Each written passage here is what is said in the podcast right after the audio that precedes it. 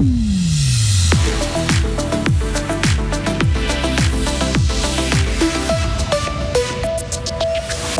Les cyanobactéries sont-elles de retour dans notre canton? Ce n'est pas sûr, mais les autorités invitent à la prudence. Soigner chiens, chats ou animaux de la ferme, un métier qui peine à séduire les nouvelles générations.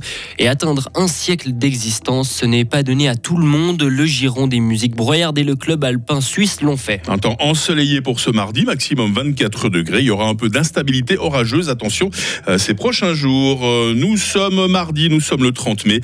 Hugo Savary pour toute l'actualité. Bonjour. Bonjour Mike, bonjour à toutes et à tous. Un retour probable des cyanobactéries dans nos lacs. Un chien est mort après s'être baigné ce week-end dans le lac de la Gruyère. Un vétérinaire a pu, a pu ausculter l'animal avant qu'il meure et le médecin suspecte une intoxication aux cyanobactéries. La police a été informée de ce cas, de même que le service de l'environnement qui, sur son site internet, alerte sur les symptômes et les règles de prudence à adopter face à ce problème. Si l'eau du lac a une couleur étrange ou que vous observez des traînées à la surface, il est fortement déconseillé de vous y baigner. Une pénurie de vétérinaires menace en Suisse. Pour remédier à cette situation, un conseiller national UDC bernois a interpellé le Conseil fédéral au début du mois. Il faut que le gouvernement évalue plusieurs propositions pour lutter contre le manque de relève, insiste la Société des vétérinaires suisses.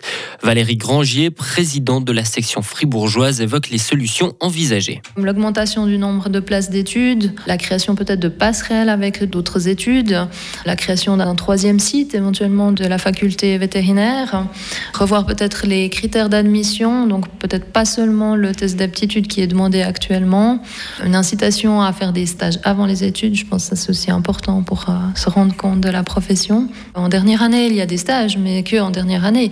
Peut-être c'est un peu trop tard. Peut-être quand on est jeune, adolescent, on idéalise le métier, on n'est peut-être pas encore euh, assez mature pour euh, se rendre compte vraiment de ce que ça implique. Fribourg est encore épargné par la pénurie. Notre canton est dans une situation de flux tendu, mais l'accès aux soins pour les animaux est garanti selon la Société des vétérinaires fribourgeois. La terre a tremblé à deux reprises hier en Suisse. Le premier séisme a été enregistré près de Zinal et le second dans la région de Porrentruy. La première secousse a eu lieu vers 18h30 et a été calculée à 3.1 sur l'échelle de Richter. Le Jura a lui tremblé vers 21h15 à une magnitude de 3.8. Aucun dégât n'a été déclaré. À l'étranger, une nouvelle attaque massive de drones russes a frappé Kiev cette nuit. Au moins une personne a été tuée et plusieurs autres ont été blessées. Un immeuble a été touché et selon les autorités, des personnes pourraient se trouver sous les décombres. Hier déjà, des missiles russes étaient tombés en pleine journée sur la capitale ukrainienne. La situation se tend toujours plus au nord du Kosovo. Des heurts ont éclaté hier entre manifestants de la minorité serbe du pays et les soldats internationaux de l'OTAN. Les médias serbes parlent, eux, de dizaines de blessés parmi les protestataires. Ils dénoncent l'accession au pouvoir dans la région de différents maires d'origine albanaise. Un centième anniversaire mérite forcément une fête un peu particulière, Hugo. Hein. Les Girons des musiques broyardes ont voulu marquer le coup pour cet anniversaire à trois chiffres et la foule était au rendez-vous. Ce week-end, les organisateurs ont créé un musée éphémère sur la place des fêtes à Grandcourt qui retrace le passé des fanfares de la région. Jean-Michel Gumi est le président des Girons des musiques broyardes. On a dû limiter un petit peu euh, tout ce qu'on a trouvé parce que chaque société a énormément d'archives et on a dû limiter. On a pris actuellement un ancien uniforme par société. On a des anciens livres avec des anciens statuts euh, du début des formations. D'abord, ça s'appelait la Fédération des musiques de la. Après, il y, a, eu plein de, noms qui ont changé plusieurs fois. Et pour moi, le gros du travail, il sera encore, encore se faire cet été parce qu'on a promis de donner comme souvenir à chaque société un livre retraçant un peu l'histoire de ce giron.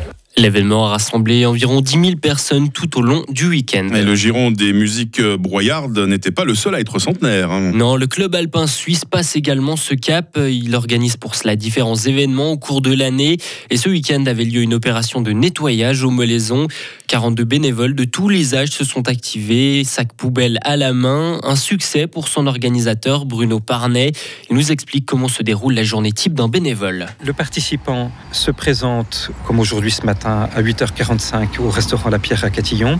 Il commence la journée par un petit déjeuner qui, lui est offert.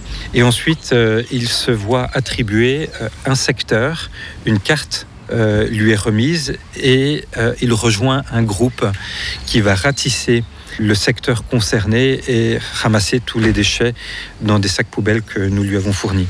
Selon l'organisateur de cette journée, Bruno Paranay, il reste encore de nombreux endroits à nettoyer. Il espère que d'autres volontaires prendront leur relais pour nettoyer nos paysages. Paysages qui n'ont jamais été aussi beaux que ce week-end, Hugo, avec le retour du printemps, enfin. hein. Effectivement, on en parlait avant, ça fait vraiment du bien d'avoir un peu de chaud et du beau. On va voir si vous avez bien profité justement de ce week-end. D'ici quelques instants, on va en parler dans la question du jour sur Radio Fribourg.